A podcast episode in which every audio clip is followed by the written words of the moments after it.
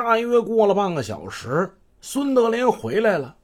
他回来的时候一脸沮丧，妈的，没想到那武装部那坚壁墙，他妈水泥的，我操，那没没弄开呀？那他妈怎么弄开？水泥的？那大哥，咱们咱们回去吧。不行，他妈的来一趟，他妈不能空手啊！再上别的地方看看。这可真是贼不走空啊！孙德林如入无人之境。用那铁签子一连撬开了好几个办公室的门，他几乎翻遍了所有办公室的所有抽屉，直到偷光里面所有的钱，这才罢休。这事儿已经事过多年了。今天的人们不知道，那个夜不设防的乡政府工作人员，次日上班之后，面对一个个被撬开的房间跟办公室抽屉被翻得乱七八糟。他作何感想？但是可以设想的是，倘若不是一道坚硬的水泥墙意外的挡住了孙德林，如果他真的进去了武装部，又偷去了武装部里边的枪支弹药，那么骇人听闻的三八系列大案就会提前七八年打响了。人们看到的将是一具具无辜者血迹斑斑的尸体。抢枪偷枪都没得逞，这并没影响孙德林和汪家里继续沿着犯罪的道路走下去。一九九零年三月，孙德林伙同他人到沈阳燕粉街一个环卫所偷了两辆垃圾车上的汽油发动机，每个人呢分得发动机一台。孙德林到饼干厂。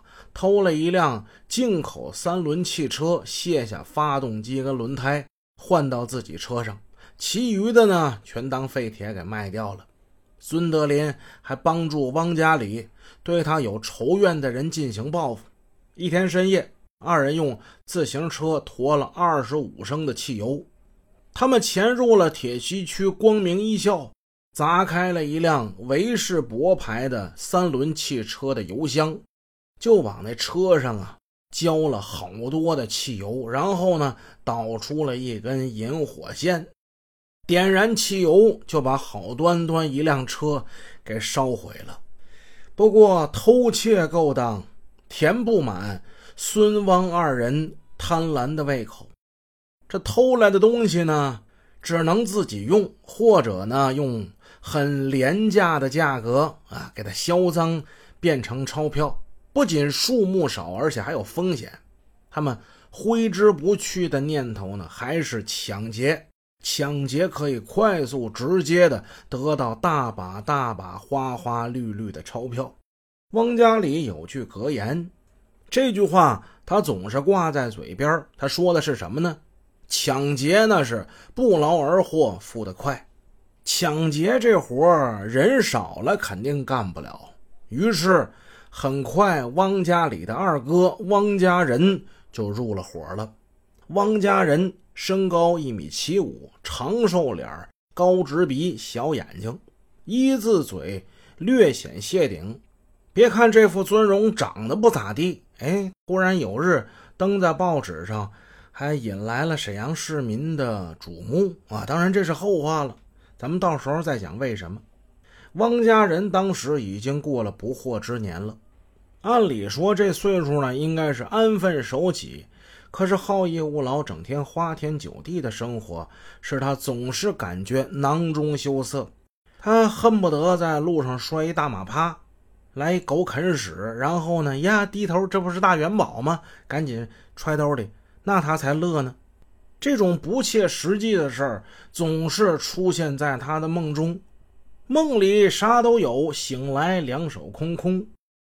他正愁上哪儿去弄钱的时候，孙德林、汪家里邀他入伙，人就直接跟他说：“抢劫、抢钱，你敢不敢干？”汪家人把眼睛一立：“我我有啥啥不敢干的呀？”很快，他就成了这个犯罪团伙中不可缺少的一员。他真没有啥不敢干的，他是经过文革洗礼的一个人。在文革那阵儿，他就是以打砸抢闻名的一个造反派。文革一来，社会一乱，对他这种社会的渣子，那他乐得直蹦啊！